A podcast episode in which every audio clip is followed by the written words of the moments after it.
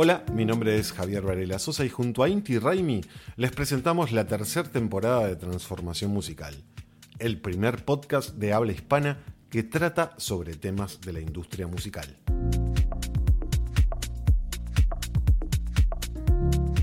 Suscríbete a nuestro feed en Spotify, iVoox y Apple Podcast.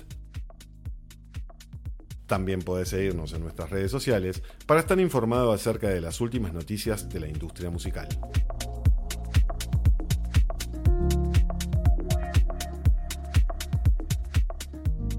Y en esta ocasión vamos a estar hablando con Nicolás Madoveri de Future X, una comunidad muy tecnológica, lo sigo atentamente. Y vamos a estar hablando sobre el impacto de la inteligencia artificial. La inteligencia artificial está transformando la forma en que concebimos, escuchamos y creamos música en la actualidad. Desde que llegó ChatGPT y se sumó a nuestras vidas en noviembre del 2022, generó un gran punto de inflexión en donde nuestras actividades cotidianas quizás o laborales empezaron a eh, trabajar en base a esta inteligencia artificial y a partir de ella se crearon otras que nos permiten hacer música y demás cuestiones. De eso vamos a estar hablando con Nicolás Madoveri, que es un especialista en este tema, y para entrevistarlo desde Santiago de Chile, no, desde Valparaíso, el amigo Inti Raim, que ahí está conectado. Bienvenidos, bienvenidas a todos y a todas. Hoy un día, un día raro. Eh, y bueno, recién lo presentaba un poco Javier a Nicolás Madoveri, es un especialista en estas temáticas eh, ha dado un montón de charlas, ha hecho asesoramientos. Yo he visto, lo he visto muchas veces a él disertando sobre eh, temáticas que tienen que ver con música y tecnología. Y junto a FutureX, hace unas semanas sacaron un informe interesantísimo que tiene que ver con la inteligencia artificial y la música.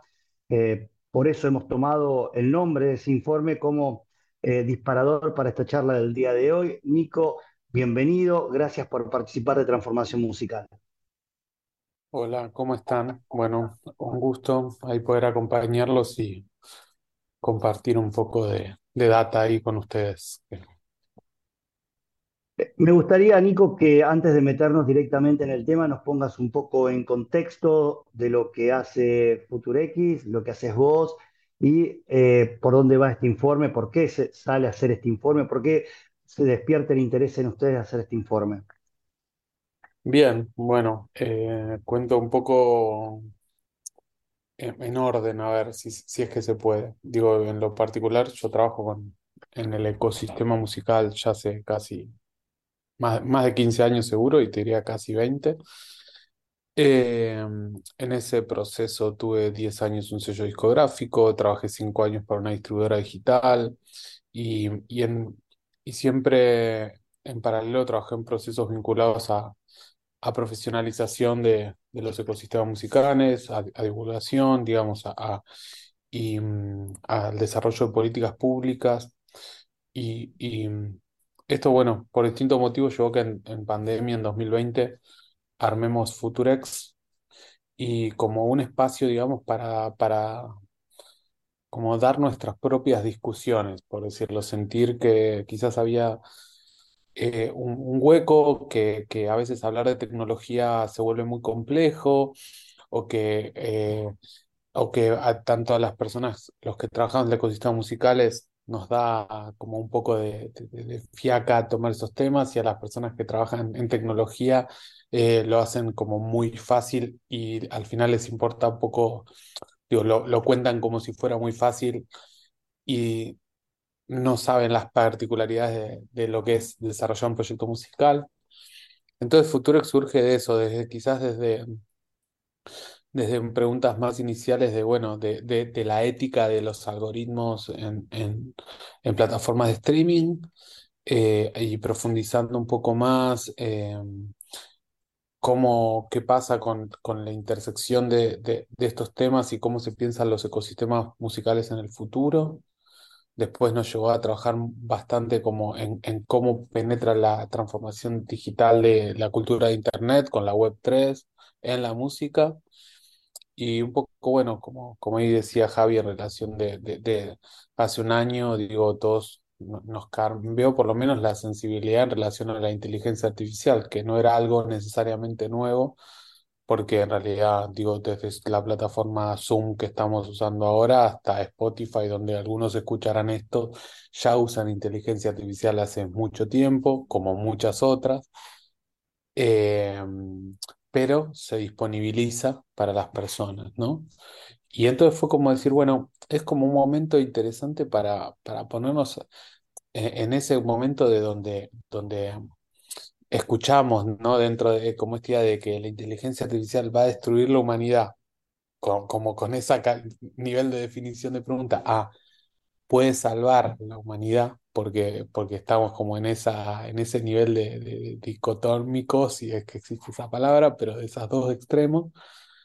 Eh, nos pareció inter- in- interesante plantear un escenario de diálogo y decir, bueno, dentro de la música, veamos qué es lo que está pasando y cómo se pueden plantear ciertos, ciertos consensos o ciertos puntos para que las personas que quieran hoy eh, pensar inteligencia artificial y la música y quizás no tengan conocimientos técnicos y no tengan idea y todo lo que leen no les es representativo, se pongan a, a, a discutir o a, o a pensar alrededor de eso.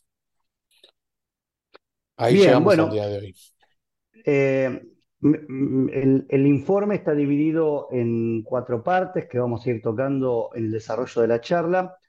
Eh, Pero me gustaría, eh, en un principio, y antes de sumergirnos también en eso, que nos des un poco eh, algunos datos que tienen que ver sobre cómo se hizo este relevamiento, en base a qué, cuántas personas participaron, cuál fue la lógica, bueno, la parte técnica para, para validarlo, ¿no? Para que el, el que está en la sala y esté eh, escuchando, bueno, sepa de que todo lo que estás diciendo ha sido estudiado de, de de una manera particular.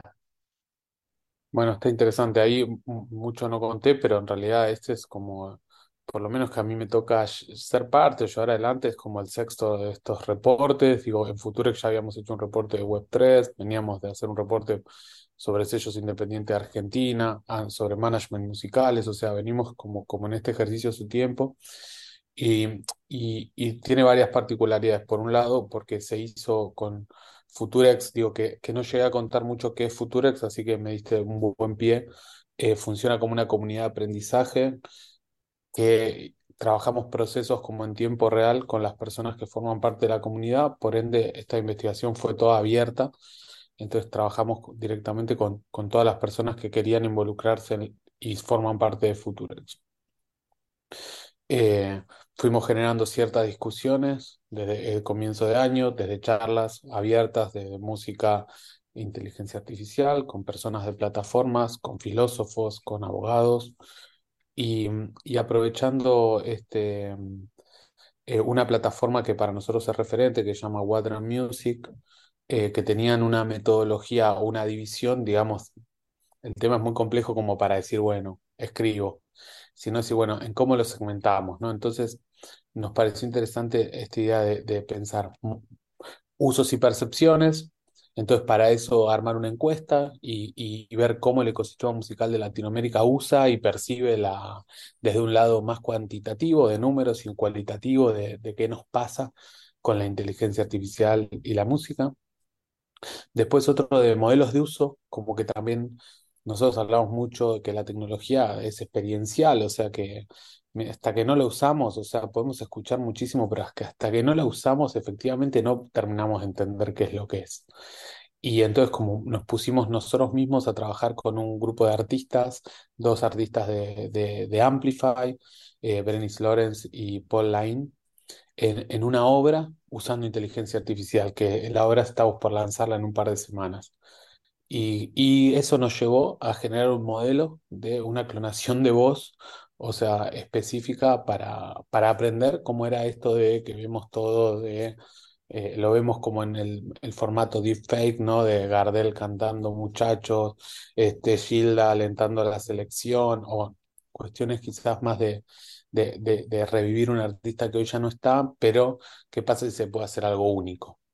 Entonces ahí hicimos un, grupo con artistas, con personas de tecnología para generar este desarrollo.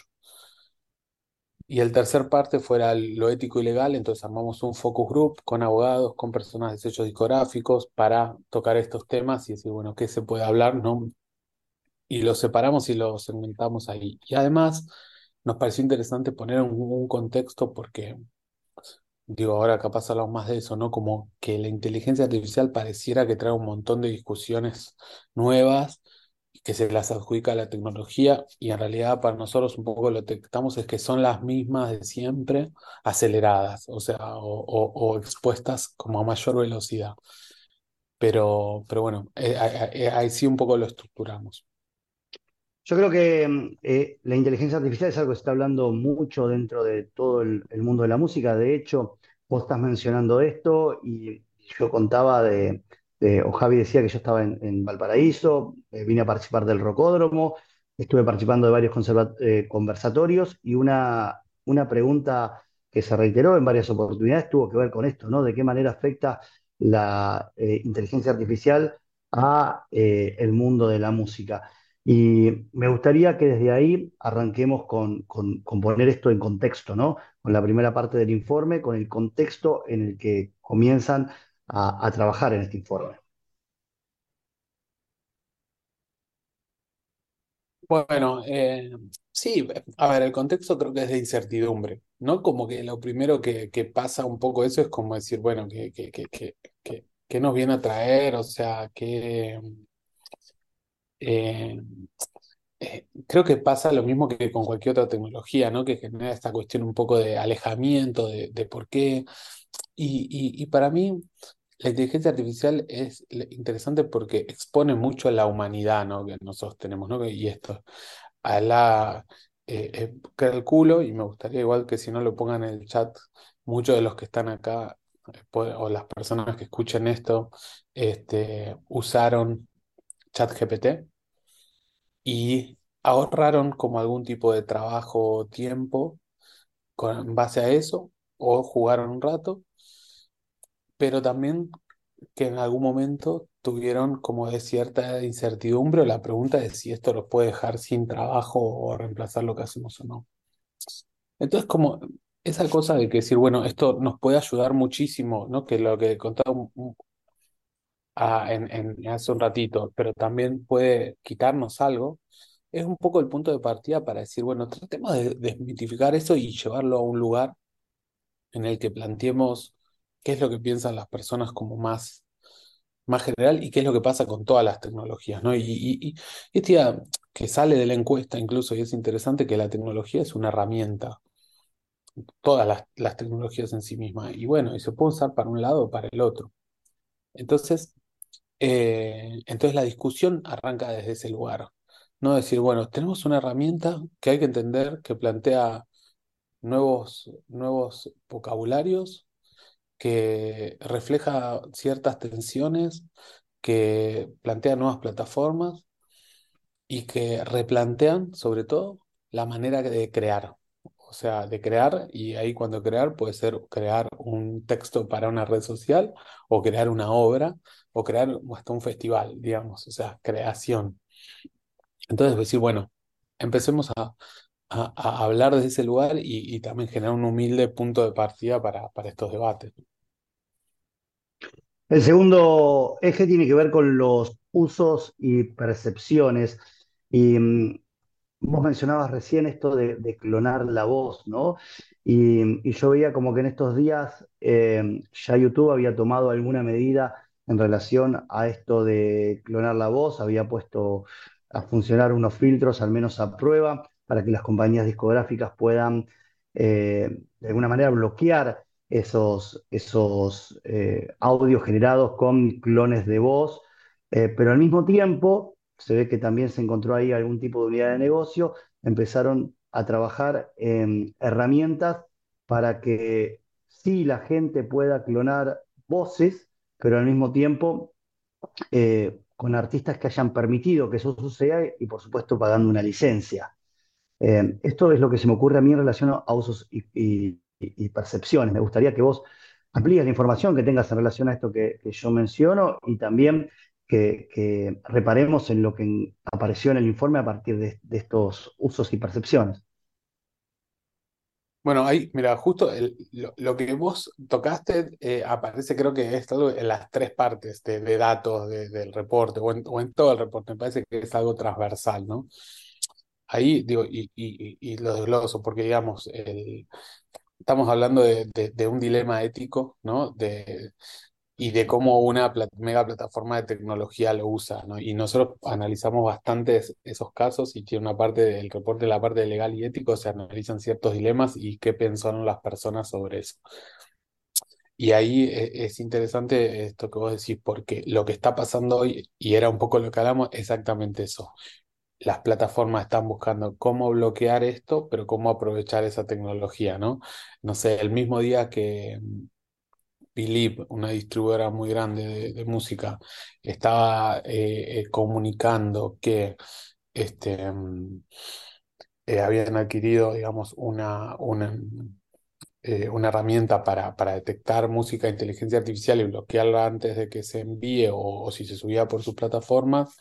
No sé, TikTok anunciaba que le iba a dar a sus creadores una herramienta para que creen música sin derechos, ¿no? dentro de, eh, de TikTok, lo cual le facilita el proceso a todos, no permite que no se bloquee, ¿no? Como con esa complejidad.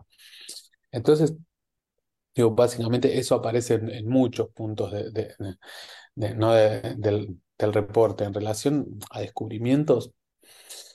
Por eso, como en la parte de, de- más general, o sea, más de, más de la encuesta, digo, ahí eh, lo que es interesante es que todas las personas de alguna manera van a utilizar esta tecnología, ¿no? Y creo que eso es, no sé, salvo Internet o algunas otras, digo, eh, hace, hace un tiempo que no veníamos usar tecnología que en tan poco tiempo, digamos, todas las personas la van a utilizar directamente, o sea, para un proceso de trabajo, ¿no? En los ecosistemas musicales. Después, por eso digo, trato de, no sé si, si me voy, vos, vos tráeme ahí. Tranquilo, vos dale, dale nomás.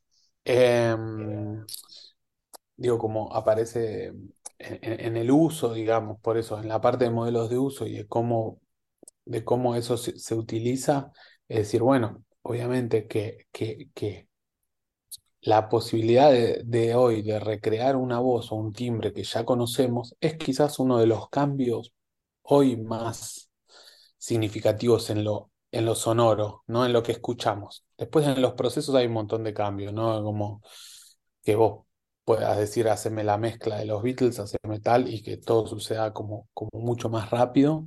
Hay un montón de cambios, pero no lo escuchamos como que sí, sí escuchamos ahora la voz de Borges leyendo algo, un cuento de, de Cassiari de ahora, o decís, che, esto no pudo haber pasado, es algo que cambió. O un tema, no sé, de, de- de Fito cantado por Charlie, no sé, como estas, este, que con la voz de Charlie de los 70, ¿no? Como esas cosas son, son, nuevas. Y mm, nada, eh, o sea, ahí me parece que, que, que plantea justamente un poco esta cuestión de que a los proyectos se les abre una posibilidad, o sea, un desafío, una posibilidad. El desafío es que, es que, por ejemplo, y ahí por eso me vuelvo al capítulo de ético y legales, la voz hoy es parte de los derechos de imagen de una persona, ¿no? Y eso fue interesante verlo o entenderlo. Yo, la verdad que no tenía idea antes del reporte. Eh, y creo que ninguno de, ojalá que también sea, si, si la mayoría de personas que estamos en los ecosistemas de la música, pese a estar en mucho contacto con lo digital, tenemos un muy mal cuidado de nuestros derechos de imagen, ¿no? Nuestra imagen está expuesta en un montón de lados, con, sin consentimiento. No es nuevo eso, pero ahora se suma la voz. Y que, no sé, de repente eh, nosotros subimos un, eh, un audio a YouTube y YouTube en algún momento nos puede poner en términos y condiciones que ellos estén tomando esas voces para unas nuevas clonaciones. Y va a empezar a pasar. Y digo, digo, lo digo y es como que suena alarmista, pero tenemos que empezar a ser cuidadosos de eso. Nos va a depender de nosotros entender dónde estamos depositando nuestra voz como un insumo para otras plataformas, como hoy lo estamos haciendo con las imágenes. Hoy subimos una imagen a Instagram y se la estamos regalando a Instagram para que prácticamente haga lo que quiera luego. Em, bueno, y ahí viste, voy, voy, voy planteando distintas cosas, pero me parece que, que ahí hay un cambio que hay que estudiar, y, ¿no? Y después la capacidad de crear cosas nuevas. En ese punto, yendo a lo mainstream, digamos que, que, que es donde se visibilizan algunas cosas, eh, hace unos meses y eh, tuvimos este, esta idea del caso de, de Drake con The Weeknd, que salió un tema, que incluso casi se, se, se nomina a un Grammy, y tuvo una discusión por eso, eh, que generó un montón de escuchas en muy poco tiempo y que era generado por, por inteligencia artificial. Y, y, el, y de The Weeknd o Drake, no sé, bueno, alguno de los dos salió a- como abanderado en contra de la inteligencia artificial eh, no sé la edad de, de- los que estamos acá, pero escuchan, pero eh, yo me acordaba Lars Ulrich en el 2001, este, eh, parándose en la puerta en After con la policía, o sea, directamente, o sea, lo anti-rockero, ¿entendés? Un rockero llevando a la policía a un lugar, ¿entendés? Era como, como algo surrealista.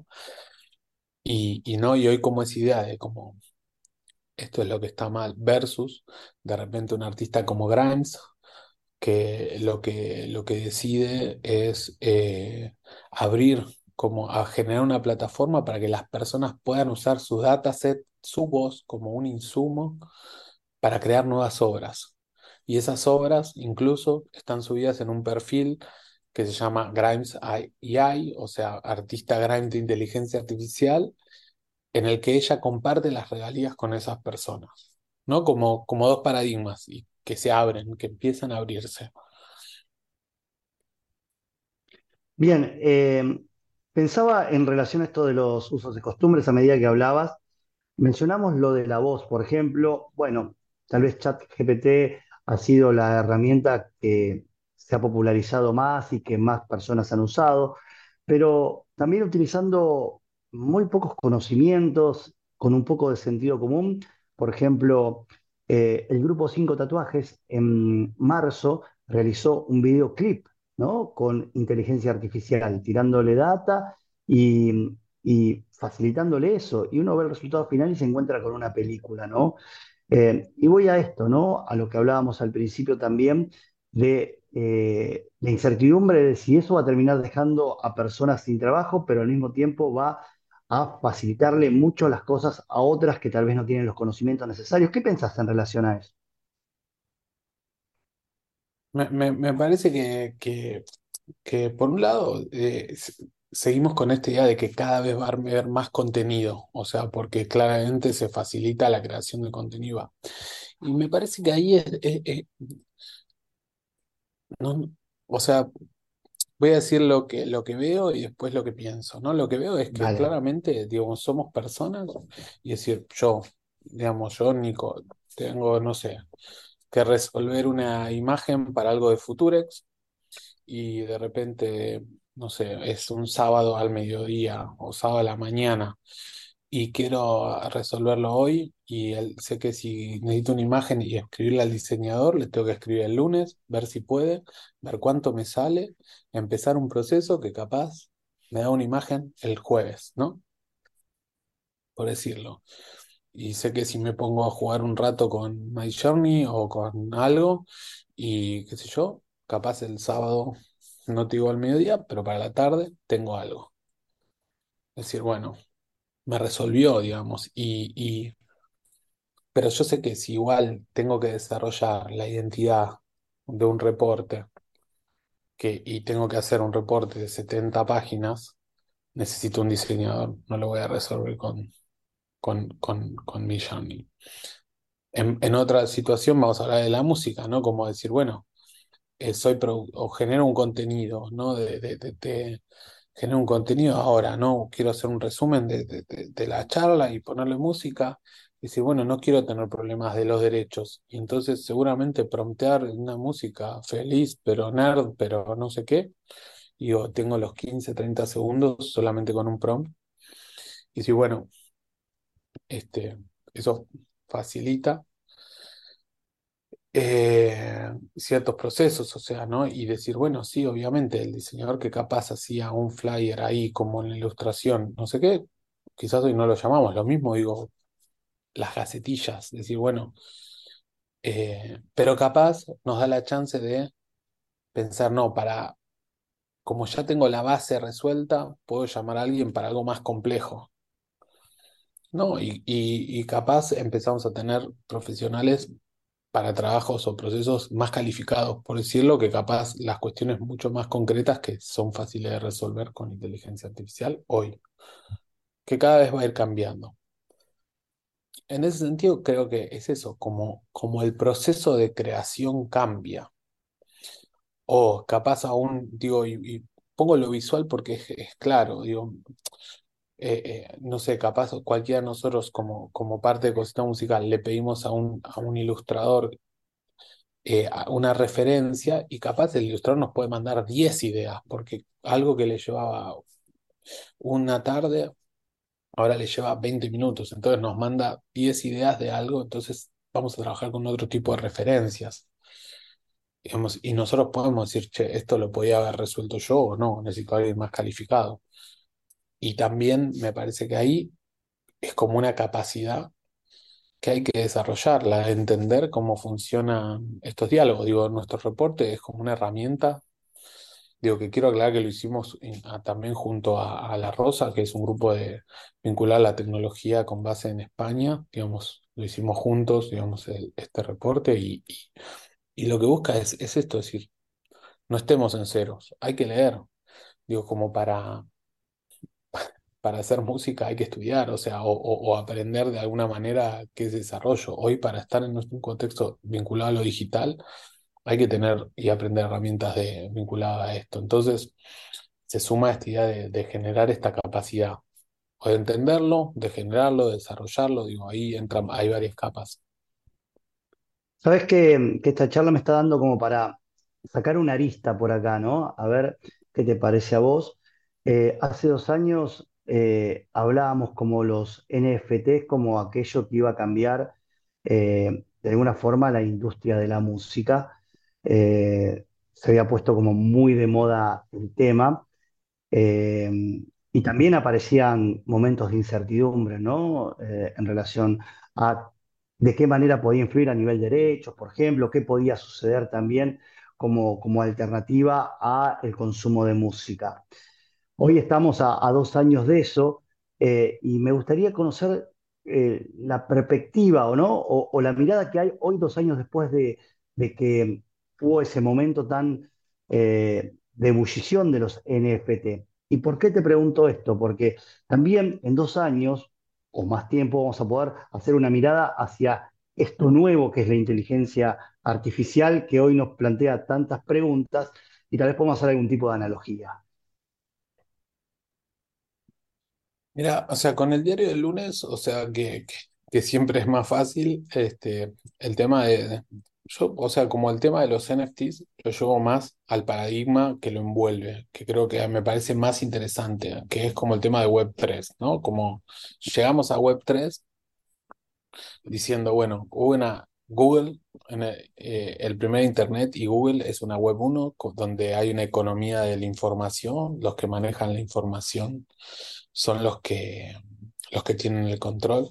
Hay una web 2 donde aparecen plataformas, redes sociales, plataformas de streaming, donde los que manejan las plataformas y los datos de las personas que interactúan ahí son los que tienen el control. Y una web 3 en lo que busca romper con eso y descentralizar, ¿no? Y generar en donde nosotros, cada uno de los usuarios, toma como una economía como parte de eso, ¿no? Los NFTs como tokens no fungibles tiene un poco esa búsqueda. Y la tecnología que lo sostiene, que es el blockchain, esta idea de trazabilidad.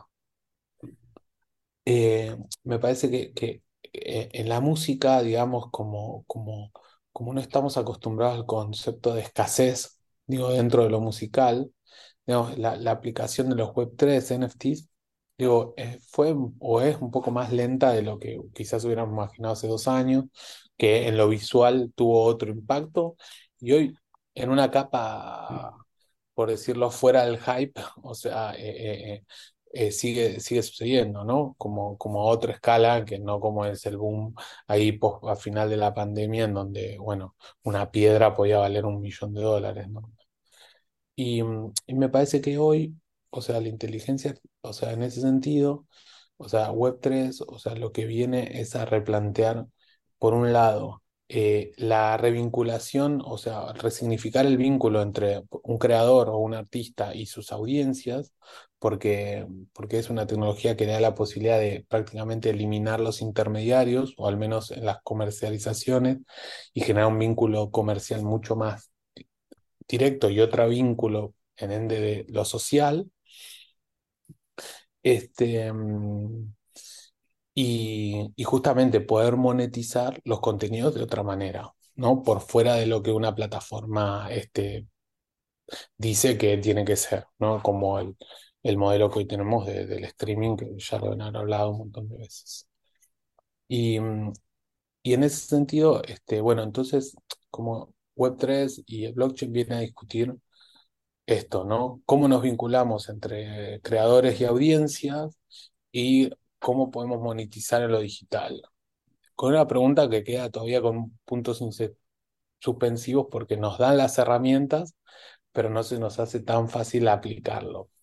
Y la inteligencia artificial, yo creo que nos pone a preguntar qué es crear, ¿no? Porque la creación se volvió instantánea, se volvió este, eh, eh, como muy, muy, muy fácil. O sea, es- podemos hacer una imagen ahora mientras estamos hablando y digo, miren, estuve haciendo arte mientras les, les daba una charla, por decir cualquier cosa.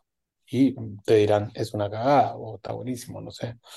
Eh, entonces me parece que ahí aparecen esos dos puntos y que creo que este conjunto de preguntas, la idea es cómo dialogan, ¿no? Porque me parece que, que incluso, eh, o sea, hoy más que nunca, un, artista que pueda sobresalir va a ser el que cuente buenas historias, o sea, el, el que, el que pueda defender su contenido como algo único, como algo auténtico, ¿no? Y además, el que pueda aprovechar las tecnologías que hoy están al alcance para desarrollarlo.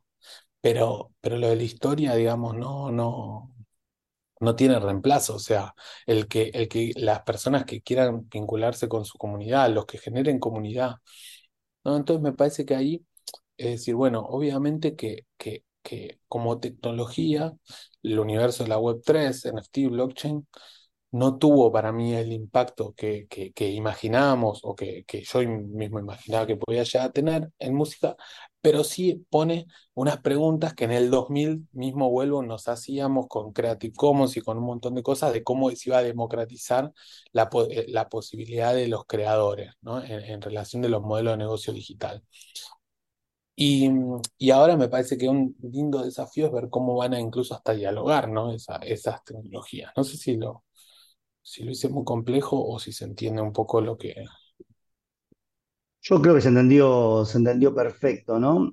Y, y acá empieza a jugar también esto otro, ¿no? Eh, el tema de, de eje número 4, lo legal y, ético, en función de eh, informe eh, que han hecho.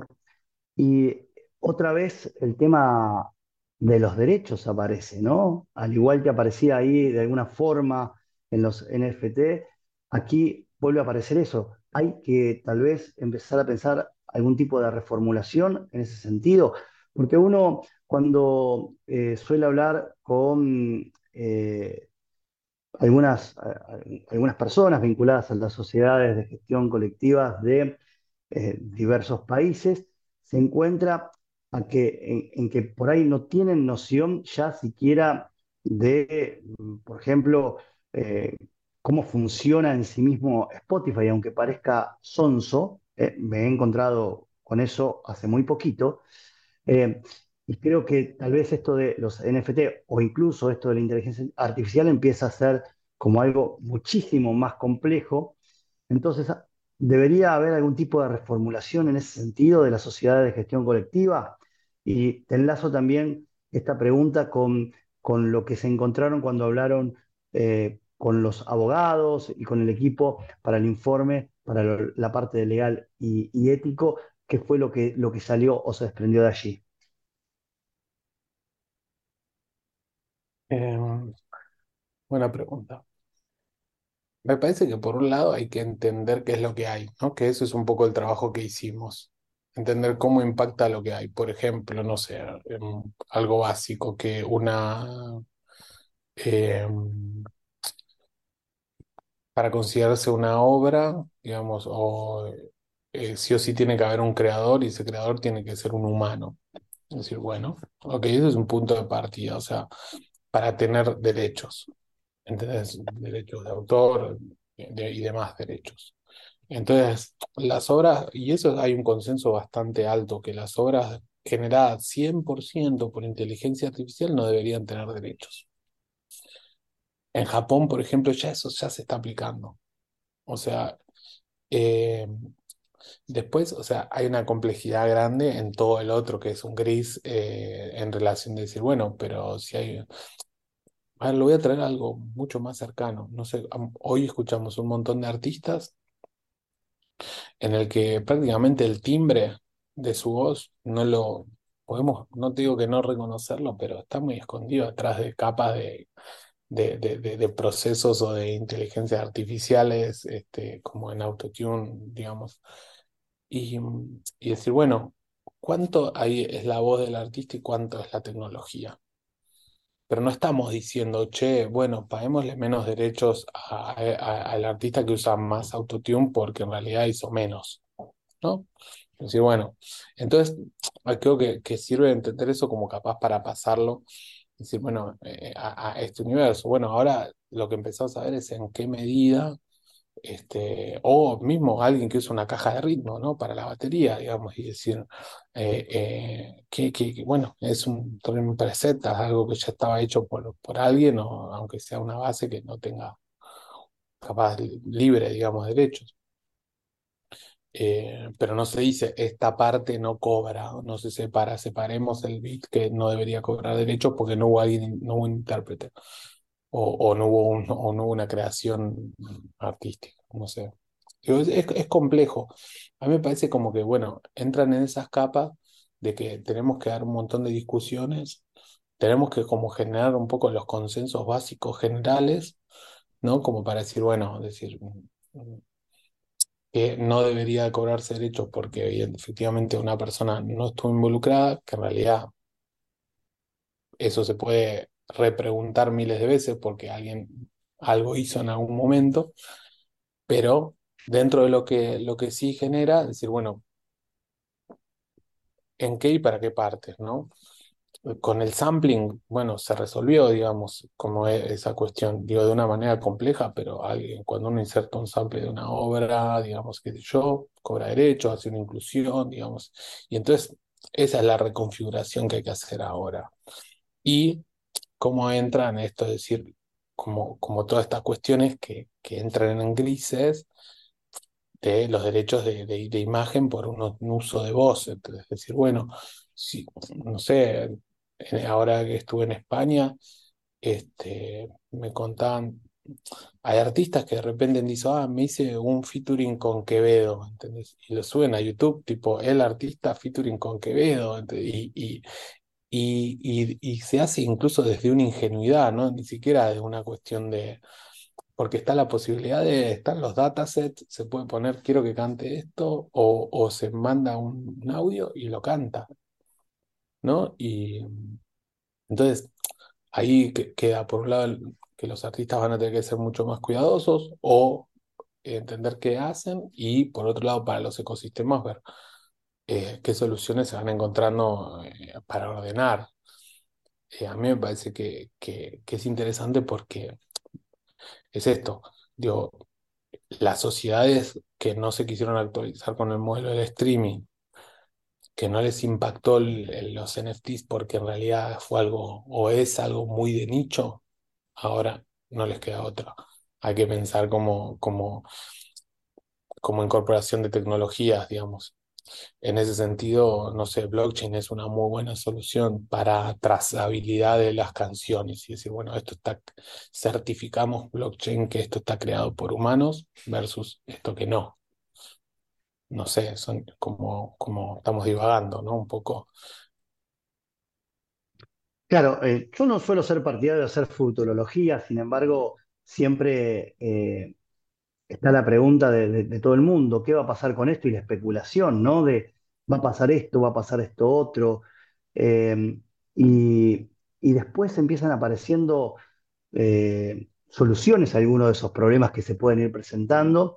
Y también nuevos modelos de negocio, ¿no? Pensemos que eh, durante la pandemia, algo que por ahí en otros lugares eh, por ahí estaba más popularizado en lo que es eh, Sudamérica, la idea de el show por streaming se convirtió, si bien no fue popular durante la pandemia, aquí es algo que, que se sigue utilizando como, como herramienta en, en varios casos y que muchos artistas lo terminan utilizando también cuando se agotan sus conciertos. Y aquí hablábamos esto de las licencias para el uso de las voces de determinados artistas, ¿no? Aparecen ahí nuevos modelos de negocios y nuevas unidades que también pueden ser explotadas y pueden ser, no sé si reemplazo para otros modelos que, que por ahí pueden llegar a bajar en su monetización, pero eh, sí como, como para pensarlo creativamente, ¿qué podemos hacer con esto que, que tenemos eh, delante nuestro?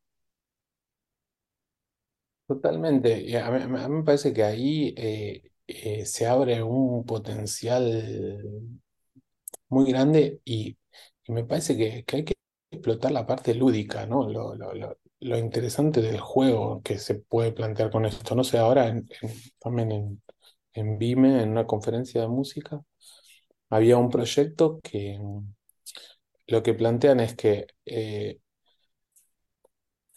uno es un artista, entonces eh, arman un, un dataset mm, con tu voz y, por ejemplo, no sé, uno tiene una canción, imagínense que hay una parte que uno no la canta, o sea, originalmente, y esa parte se personaliza. Entonces, si, si está, no sé, eh, Horacio, que lo veo por acá, y, o, alguien que, que, de repente te pone su, nombre y de repente se personaliza la canción. Y me parece que, que, que, bueno, no es algo nuevo, pues ya se podía hacer canciones personalizadas, era cuestión de tipo grabar muchos nombres y después cambiarlos, no sé, pero me parece que ahora aparecen como esas cuestiones lúdicas donde, donde por eso comunicar un poco esto, contar, estoy jugando con esto, a ver qué pasa, incluso hacerlo un modelo de monetización, eh, o mismo es eso, como abrir el dataset, ¿no? Abrir los, digo, cuando digo dataset es, es como como todos los archivos que permiten que alguien use una voz o que se genere una voz. A mí me parece que, que se abren posibilidades ahí, pero, pero, pero hay que salir de- del modelo lineal de el track estéreo en una plataforma, digamos, o en un formato físico, digamos. Claramente, eh, me parece que es un gran momento para romper con eso.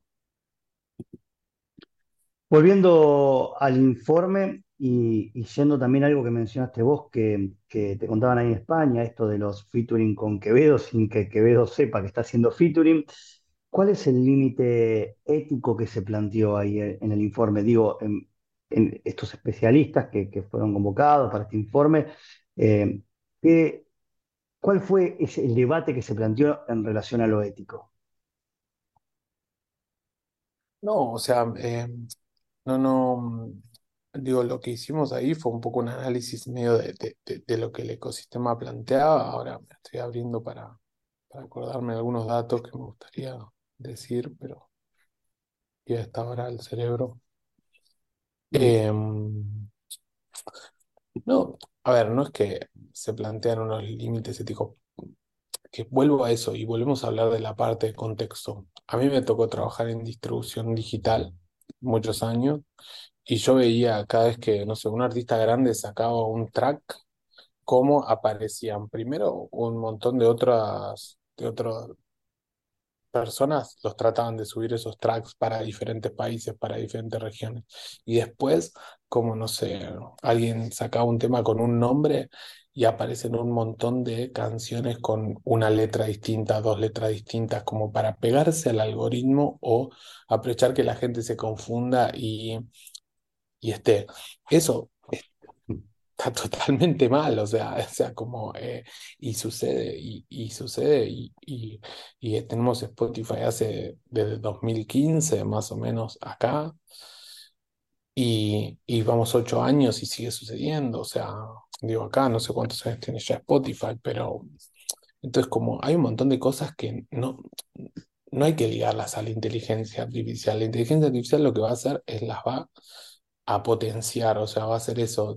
pasamos a decir que se suben 70.000 tracks por día en plataformas a 120.000, no sé, como, o esos números que de repente crecen de una manera eh, tremenda. Entonces, eh, lo que yo creo ahí es que Digo, no, no, no, no, hicimos una discusión en relación de, qué es lo que está bien y qué es lo que está mal, ¿no? Sino es como decir, bueno, hay un montón de discusiones que se abren. Y decir, y es importante como que, por un lado, los, los creadores, o sea, entiendan que proteger los derechos no es simplemente registrar una canción, es proteger la imagen, es proteger la voz, es darle seguimiento a eso, es entender qué es lo que uno quiere, dónde están los límites para que em, de cada uno, ¿no? Porque también me parece que, que, lo que vamos a ver son situaciones muy diversas. Este, este ejemplo que yo decía de Grimes y de um, y de, y de Drake o de Weeknd, justamente son situaciones en las que, bueno, decir, uno se, se violaron sus derechos, digamos, de, de, de autor y define como bloquear todo y otro define, no, no, a mí esto me gusta, lo compartamos, o sea, pero déjame darte consentimiento para hacer eso. Entonces, déjame que yo te dé los datos, déjame, ¿no? Como que me parece que ahí hay una cuestión de que básicamente nadie de, eh, de, de, orden, ¿no? Después, los límites, eh, a mí me parece lo más complejo, no lo veo tanto con, eh, con la música en sí, sino con lo general que estamos viendo, todo lo que es deepfake, que no sé, eh, vemos cosas absurdas, increíbles, no sé, yo siempre pongo el ejemplo del Papa en la Uniclo o el Papa en Burning Man, ¿no? Que, que de repente, viste, como realmente dudas y es totalmente absurdo, pero lo ves ahí.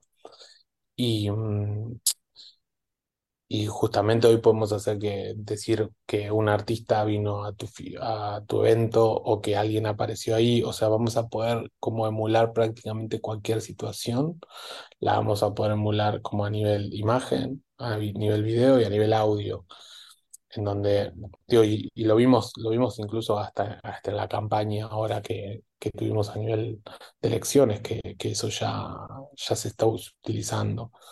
Entonces me parece que ahí hay un límite que, que, que, es complejo, pero es más, más de la sociedad en general, no, no solo con la música, y me parece que en lo cultural, nada, va a haber muchas como, como intenciones dudosas en relación de decir, bueno, que aparezca un artista acá o no, qué sé yo, digamos.